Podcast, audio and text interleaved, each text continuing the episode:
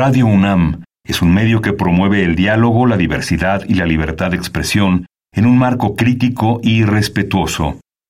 Los comentarios expresados a lo largo de su programación reflejan la opinión de quien los emite, mas no de la radiodifusora.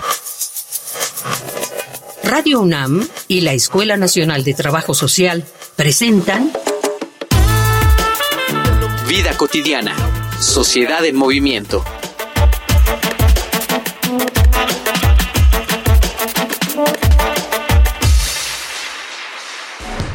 Muy bonita tarde, soy Ángeles Casillas, es un gusto que podamos coincidir en una nueva emisión. Hace dos días se conmemoró el Día Mundial de las y los Refugiados. Decidimos organizar este programa para platicar, para reflexionar acerca de este fenómeno social que cada vez va en aumento y que crece. Todas y todos lo hemos vivido o observado, el incremento de solicitudes de refugio. Quédense con nosotros y reflexionemos juntas y juntos en esta temática.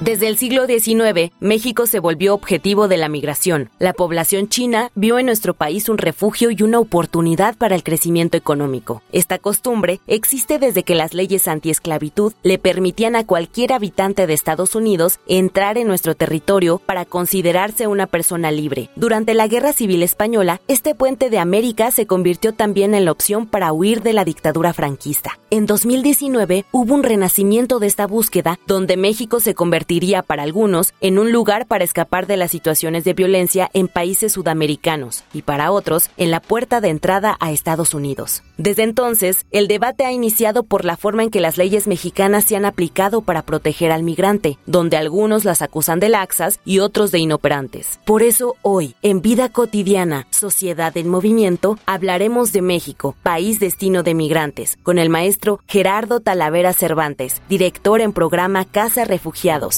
Facebook, Escuela Nacional de Trabajo Social, ENTS, UNAM. Twitter, arroba ENTS, UNAM Oficial. Instagram, ENTS, UNAM Oficial. Ya se encuentra con nosotros nuestro invitado. Me da muchísimo gusto darle la bienvenida. Maestro Gerardo Talavera, ¿cómo te encuentras? Muy bien, muchísimas gracias por considerarnos aquí saludándoles. Eh, buenas tardes. Buenas tardes, Gerardo. Vamos a iniciar eh, como a manera de contexto eh, que nos puedas platicar. ¿Cómo, ¿Cómo observa Gerardo este panorama migratorio en nuestro país? Sí, pues muchísimas gracias por, por esta, este espacio. esta pregunta es muy, muy importante porque actualmente y desde, desde los últimos años México se encuentra pues independientemente de sus condiciones geográficas y de lo estratégico que puede estar ubicado de un país eh, como Estados Unidos de Norteamérica, eh, se encuentra con una diversidad como nunca antes, sin precedente, vamos a llamarlo de alguna manera, que sitúa a México con muchísimas oportunidades. ¿Qué está pasando en México? Primero, que hay un flujo migratorio mixto. Hay muchísimas personas que salen del territorio nacional a buscar eh, condiciones de vida, hay personas que regresan, hay personas que eh, llegan de otros países y, hay otras personas que transitan. Eso pues se denomina flujos migratorios mixtos. Dentro de esos flujos migratorios mixtos, en los años anteriores siempre se decía mucho, son personas que vienen de Centroamérica, después cambiamos a decir son personas que vienen de Venezuela y ahora después decíamos también en algún momento de la historia eran personas de Haití, pero ahora resulta que se está haciendo una mezcla de flujos migratorios de tal manera que tendríamos que decir que este flujo, además de diverso, es un flujo continental que está transitando por eh, por la pues por todo el continente que llega al sur de América muchas veces muchos países de África muchas personas de países de Medio Oriente llegan al sur del continente y deciden pues vivir la travesía buscando mejores condiciones de vida un mejor futuro. Esa es la esperanza de muchas personas que deciden pues tomar, de tomar lo que traen a veces en las manos y pues saber que, que, ese es el camino hacia donde tienen que, aspirar, ¿no? La incertidumbre, pero que es mejor del lugar de donde están. Y además de eso, pues sí, también ahí, al, momento de que se toman, pues estas decisiones, en algunos casos, en otras, en otros no se toma tanto la decisión, sino que es la necesidad de huir, hace rato mencionaban bien, bueno, se, está conmemorando, se está haciendo eh, eventos alrededor del el Día de las Personas Refugiadas. Esto conlleva, pues, el reconocer primero que hay una problemática en el mundo de más de 100 millones de personas que están siendo desplazadas por violencia, más, eh, digamos, eh, dentro, más bien dentro de este flujo de personas hay personas, familias, mujeres, niñas que están buscando protección, que están buscando tener mejores condiciones. Entonces, cuando hablamos de qué está pasando de, en migración en México, en temas migratorios, y en flujos en México, lo pues, que tendríamos que estar diciendo es que nos estamos enfrentando a un nuevo proceso de entender a México como un país de destino, sí, de tránsito, pero más bien tendríamos que decirlo como un país que va a construirse y se ha estado construyendo con eh, procesos interculturales y multiculturales para pues eh, para que las personas tengan pues condiciones de vida todas las personas que somos parte del territorio. Oye Gerardo, y esta parte donde tú nos comentas, ¿no? Que de manera digamos histórica hemos sido un país de origen y tránsito, específicamente el fenómeno de este incremento de solicitudes de refugio a partir de de cuándo se empieza a incrementar. Sí, mira, a partir de mm, del 2015, digamos que empieza a haber una visibilidad de las personas refugiadas. Es muy importante también decir que antes de 2015 había organizaciones de la sociedad civil que documentaban flujos migratorios de aproximadamente dos millones y medio, tres millones y medio de personas al año. Es decir, es un volumen enorme. De eso, a partir de 2015, muchas de estas personas de pronto eh, se dan cuenta que su objetivo no es llegar a Estados Unidos o no es llegar al norte del continente, sino simplemente buscar condiciones dignas de vida. México en ese momento, a partir de 2015, pues empieza a hacer una serie de modificaciones administrativas y jurídicas para que la persona, si quiere quedarse en México, como pidiendo protección internacional y cumple los componentes que el derecho internacional y las leyes mexicanas solicitan, entonces lo pueda hacer. Entonces, de 2015 se empieza un aumento exponencial, casi se duplicaba por sí mismo, de, de 3.000 personas a 6.000, después a 12.000, después a casi 30.000, y así progresivamente fuimos avanzando hasta el día, hasta el año pasado que se registraron casi 120.000 solicitudes de la condición de refugiado. Este año se espera que se aumente un 30%. De estos datos que nos compartes vamos a abonar con otros más que nos prepara de manera informativa producción de este programa. Vamos a escuchar una infografía social acerca de estadísticos sobre las y los solicitantes de refugio. Infografía social.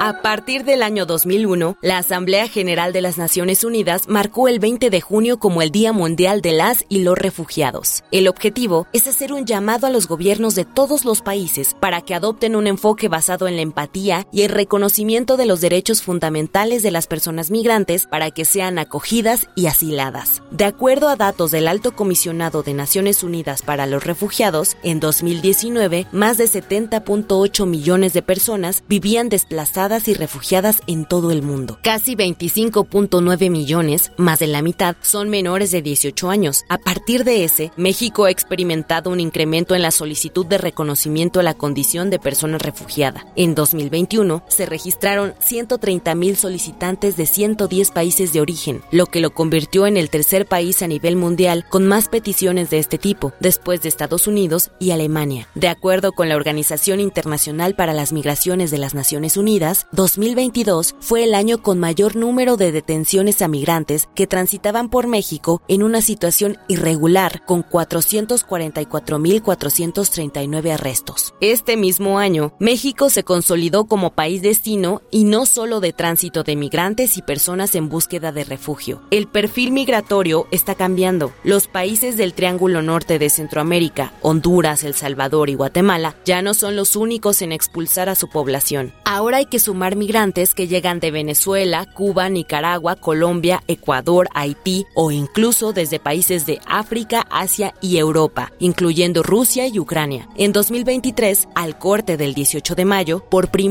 vez en la historia de la Comisión Mexicana de Ayuda a Refugiados, se han recibido más de 57 mil solicitudes de refugio, de las cuales se han realizado más en las oficinas de la Ciudad de México que en las de Tapachula, lugar por donde ingresan los migrantes. Sería muy provechoso, Gerardo, que para nuestra audiencia pudieras eh, compartirnos eh, qué significa de manera muy, muy específica que una persona solicite esta condición de persona refugiada. ¿Qué características tiene esta, esta condición? Sí, gracias. Es una pregunta también bien interesante. La, el sistema de Naciones Unidas y la, la conformación de los estados después de la Segunda Guerra Mundial, pues, y un poquito antes, ¿no? Enfocaron muchos de sus esfuerzos a proteger personas. ¿Qué significa proteger personas? Pues que, que, independientemente de los conflictos armados, independientemente de los conflictos entre los estados, que de alguna manera están validados en el modelo global, no corra en no esté en riesgo la vida de las personas. No significa que una, una persona civil que no está vinculada a algún proceso de los estados tenga que verse afectada por un conflicto como puede ser una guerra, como puede ser una rebelión interna, ¿no? Una lucha de poderes interna entonces hay muchas personas que a causa de eso están siendo perseguidas, que, como dice la Convención de Ginebra, que por un temor fundado en sus ideas, en su raza, en su religión, estén siendo perseguidas en el lugar de origen y entonces tengan que salir huyendo. Ese es el concepto, digamos, básico de las personas refugiadas, cómo lo acompañamos, digamos, a la modernidad, a lo que está pasando en México. México, además de que tiene una ley sobre personas refugiadas y tiene toda una construcción eh, normativa alrededor del reconocimiento del derecho de las personas refugiadas, eh, pues es parte de estos instrumentos y además está haciendo acciones positivas para la protección de las personas. Entonces, ¿qué pasa? Las personas extranjeras, las personas que no nacieron en México, vienen, vienen, pueden llegar a México y le pueden, esto es, un, es, una, es una metáfora, digamos, van a pedir a, México que les reconozca, que les permite el ejercicio del derecho de, la, de ser una persona refugiada. El derecho a ser una persona refugiada está en la Declaración Universal de los Derechos Humanos. Entonces, eh, lo, que, lo que pasa es que los estados administrativamente nos tienen que ayudar a que podamos ejercer ese derecho. Entonces, las personas de más de 100 países en los últimos años llegan a México, llegan con una oficina de gobierno, que es la Comisión Mexicana de Ayuda a Refugiados, y se acercan a preguntar, y a, primero a decirles a solicitar el acceso al procedimiento de reconocimiento de la condición de refugiados. Entonces, la, esta, esta Comar les va a decir primero que, no, que tiene que averiguar. Entonces empieza un proceso de entrevistas, de validación de la información para que entonces el Estado mexicano, el gobierno mexicano le pueda reconocer a esa persona el ejercicio de su derecho en territorio mexicano. Entonces, estas personas, ¿por qué huyeron? Pues por un temor fundado, y ahí es donde ameritan protección. No son personas migrantes si lo queremos ver en términos conceptuales eh, muy básicos, son personas que están siendo desplazadas por violencia, no son personas, muchas de estas personas no decidieron estar en el lugar donde están, es el lugar donde llegaron por salvar la vida, ¿no? Eh, tenemos ejemplos muy emblemáticos en México, por ejemplo, personas que, eh, que salen de África y tienen que estar en siete cárceles antes de poder pedir protección para ser persona refugiada, ¿no? Casos muy, muy, muy emblemáticos y que México, pues de alguna manera está tomando por eh, decir que sí somos un país que está apostando por la integración y decir que está apostando por la integración de estas personas básicamente es decir que se está se tiene que repensar la construcción comunitaria. Ya lo decías tú, este, no es para todas y todos, son condiciones, pues digamos, muy específicas que tienen que ver con estos desplazamientos forzados, con violencia, pues con una desprotección. ¿Cuáles son los derechos en caso de que las solicitudes se acepten? Bueno, y también preguntarte si esto es un trámite, este, cuando se tienen, digamos, las condiciones como muy largo, ¿no? O brumoso. ¿Y qué derechos adquieren las personas refugiadas en México? Sí, mira, este proceso también ha venido modificándose en los últimos años. En 2015, 2016, todavía en 2017, veíamos casos de casos que llegaron a tardarse a veces hasta año y medio en la respuesta. Actualmente el procedimiento, un procedimiento convencional, no, no, no, o sea, hay casos atípicos hacia arriba y hacia abajo. En un caso convencional, la persona tiene lo que dice la ley, son 45 días hábiles más o menos para que la persona tenga su resolución y se cumplen en tiempo y forma o a veces la autoridad, según el país, fluye, fluye de mejor manera pero eh, eso, eso es importante tenerlo ahí en cuenta porque, eh, digo, más allá de compararnos y decir nosotros no estamos tan mal, que no, no es por ahí la narrativa nunca, pero entender que México es un país de puertas abiertas alrededor de las personas que buscan protección internacional versus otros países que llegan a tardar hasta tres años en dar la resolución del reconocimiento de, de refugio, ¿no? México abiertamente tiene una política de integración, de abrir puertas, entonces ahí, ahí eso hace que pues los trámites, independientemente de que no sean tan expresos, sí sean rápidos en función a lo, al comparado en otras partes del mundo. ¿Qué derechos adquieren las personas? Pues todos los derechos que puede tener cualquier, cualquier persona mexicana, excepto los, con, los asociados a una cierta participación política. Ese es uno de los grandes retos, pero que se soluciona. Hay un caminito normativo de una persona que decide tener protección internacional en países como México, donde primero tiene una tarjeta de visitante por razones humanitarias, cuando es reconocida como, como persona refugiada, entonces tiene una residencia permanente y tiene la posibilidad, si la persona lo quiere y es hispanoparlante, que a los dos años se pueda naturalizar. Si no es de un país de habla hispana, entonces necesita hacer cinco años y un examen de español. Todos estos trámites para la persona son gratuitos menos la naturalización. Después de la naturalización, entonces ya tiene derecho al voto y demás, y ahí estaríamos hablando ya de una eh, integración local o de lo que pudiéramos llamar como condiciones para, para, para instalarse en este país de destino.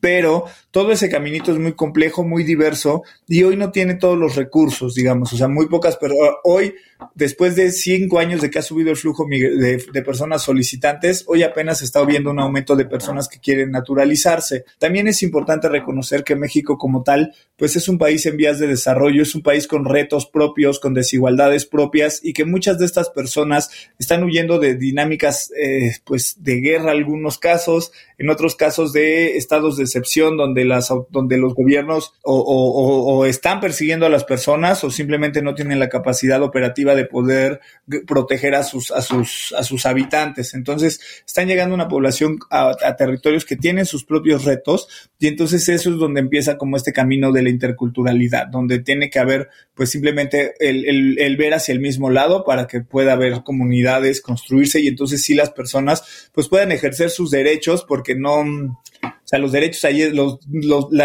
los derechos están nombrados en las leyes, están, están eh, ratificados. El tema es más bien cuando, cuando ya van a una oficina, cuando ya van a una escuela, cuando van a un centro de salud, que eso que esté en esos papeles, ya en la cotidianidad, ya en la vida con las demás personas eh, habitantes del territorio, pueda ser ejercido y reconocido por todos.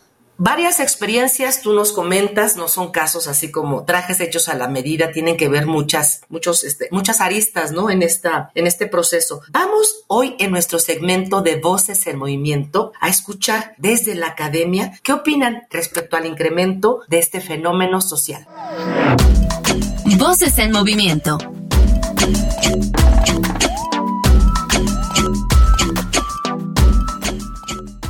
Hola, soy Claudia Masferrer, profesora investigadora del Colegio de México y coordinadora del Seminario Migración, Desigualdad y Políticas Públicas del Colmex.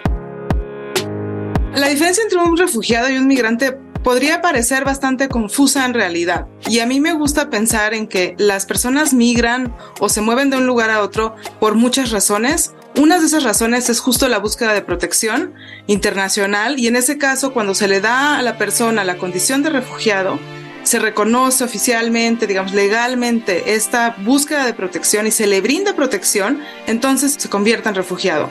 Pero en realidad las personas salen de contextos adversos por cuestiones económicas, por cuestiones de seguridad, por cuestiones de violencia, pero también migran para reunificarse con sus familiares, migran porque quieren estudiar, migran porque quieren tener una vida en un lugar distinto o incluso por cuestiones de salud, por ejemplo. A mí me gusta pensar que cada persona que llega a nuestro país va a tener necesidades distintas, pero también puede brindar oportunidades muy enriquecedoras para México. Entonces tenemos que pensar en políticas o en programas que consideren las necesidades de una persona deportada, una persona que regresa a los 60 años, por ejemplo, pero también los hijos nacidos en Estados Unidos que quizás necesitan integrarse al sistema educativo y al mismo tiempo tenemos extranjeros que llegan por otras razones, entre ellos las personas que buscan la condición de refugiado o que ya tienen el reconocimiento como personas refugiadas. Y ahí entonces necesitamos pensar también en sus características, en si son niños, si son adultos, si son mujeres, si son hombres, en qué lugares se están estableciendo, si están llegando a zonas rurales o a zonas urbanas, áreas metropolitanas y sobre todo tratar de pensar cómo podemos crear estos contextos locales que sean más acogedores para estas personas. En el caso de las personas que buscaron protección internacional, pues es muy claro que lo primero es brindarles esa protección, pero después la pregunta es cómo integrarlos en nuestra sociedad. Y esa pregunta de cómo integrar a las personas en movilidad en nuestra sociedad, en la sociedad mexicana, pues creo que es una pregunta que se puede hacer para todos, tanto para los connacionales que regresan como para los extranjeros que llegan a nuestro país.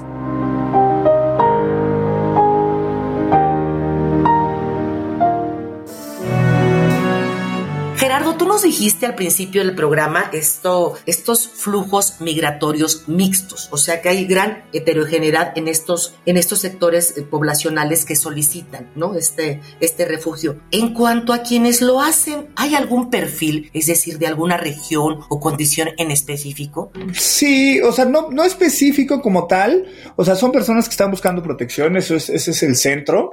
Es muy, muy diverso en realidad, o sea, hay, hay algunas campañas que saca el alto comisionado de las Naciones Unidas para los Refugiados sobre, sobre el decir una persona refugiada podemos ser cualquiera de nosotros en cualquier contexto, porque no depende, pues no depende de lo que hemos hecho en nuestra vida, sino de pronto de la realidad que, que, que puede estar en un espacio tercero, como puede ser una guerra, ¿no? Entonces, eh, hay una diversidad enorme. Me gustaría como tratar de, de exponer esto, de decir, híjole, son 100 países al año, 100 personas, más bien personas de 100 países deciden venir a México hacer, hacer una vida en México, ¿no? Como, como oportunidad. 100 países, de esos 100 países, el 60% no son hispanoparlantes, no hablan español, no tienen a veces hasta conexión cultural con el territorio mexicano, no hay redes, ¿no? No es, no es este típico de migración que tenemos muy, muy arraigada con Estados Unidos, ¿no? De esta, estas expectativas de retorno,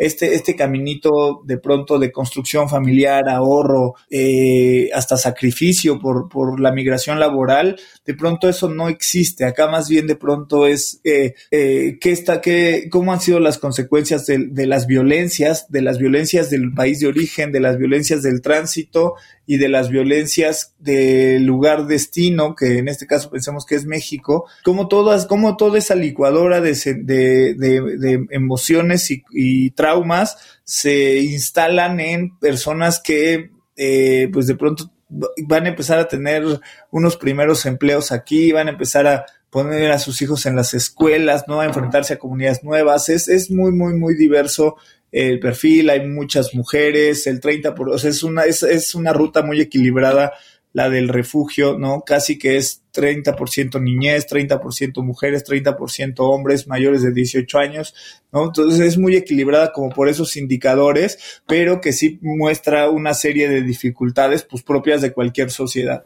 Y justamente estas dificultades en mucho están porque ese fenómeno es muy complejo. ¿Cuál sería de esto, de esta complejidad? Digo, no, no podríamos este, eh, extendernos mucho porque el programa es corto. Desde tu experiencia, ¿cuál sería el principal reto que en lo inmediato tendríamos como país, eh, mediante una política pública, digamos, integral, sólida, que vencer para atender esta crisis migratoria?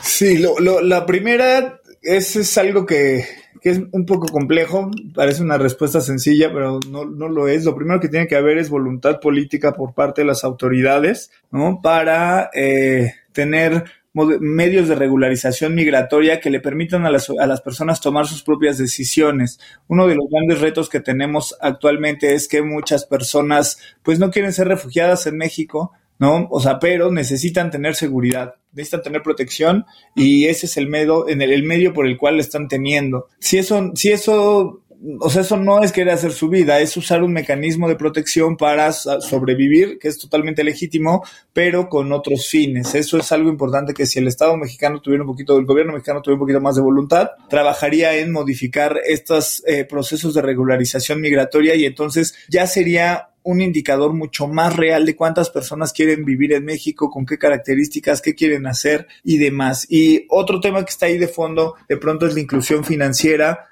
porque eh, en esta parte de las voluntades, la estructura de derecho es muy clara que sí permite a las personas el ejercicio de derechos tan elementales como el derecho al trabajo, pero eh, el problema es esta implementación, ¿no? Estos estigmas que de pronto migración va a, hacer una multa a alguien, o sea, ese tipo de cosas es, es algo que hay que cambiar y eso es a través de la inclusión.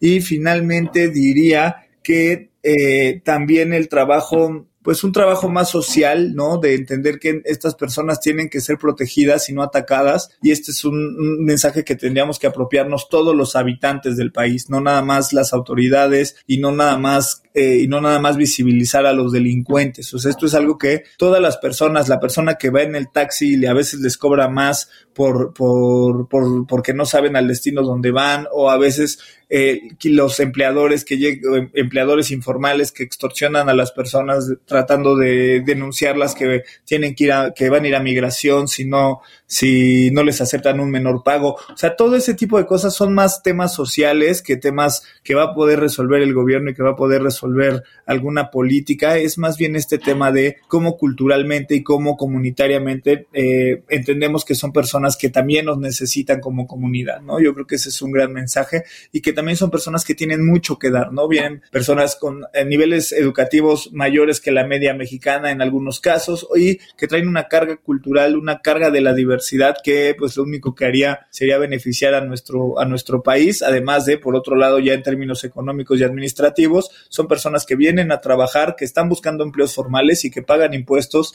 y que también tienen esta, esta capacidad de aportar a las comunidades. Me gustó muchísimo el cierre que haces, no solamente con la responsabilidad ¿no? de nuestros gobiernos, de tener voluntad política, de la parte de una proyección financiera que atiende este grupo. Me encantó esta parte donde tú nos exhortas a un trabajo más, más social, ¿no? donde podamos todas y todos romper estos prejuicios que como sociedad todavía se tienen. Y qué bueno que se utilicen estos espacios como el que estamos ahorita generando con esta charla, Gerardo, para poder contribuir con nuestro granito de arena, así como se dice, ¿no? Quiero agradecerte muchísimo a nombre de la Escuela Nacional de Trabajo Social, por supuesto, de Radio UNAM, el que hayas compartido con nosotros estos minutos. Muchísimas, muchísimas gracias. Por supuesto, también quiero agradecer a quienes en producción hacen posible este programa, nuestro productor, José Luis Tula, la información que nos prepara Carolina Cortés, Mario Conde, Carla Angélica Tobar, la coordinación de comunicación social de Roxana Ana Medina, nuevamente, Gerardo, muchísimas gracias. Y por supuesto, agradecer a todas las personas que nos sintonizan cada viernes y que hacen posible vida cotidiana, sociedad en movimiento. Soy Ángeles Casillas, me despido recordándoles que tenemos eh, pues una cita para nuestra siguiente emisión, ya lo saben, por el 96.1 de FM Radio UNAM. Hagan un excelente fin de semana. Bonita tarde. Vida cotidiana, sociedad en movimiento. Es una coproducción entre Radio UNAM y la Escuela Nacional de Trabajo Social.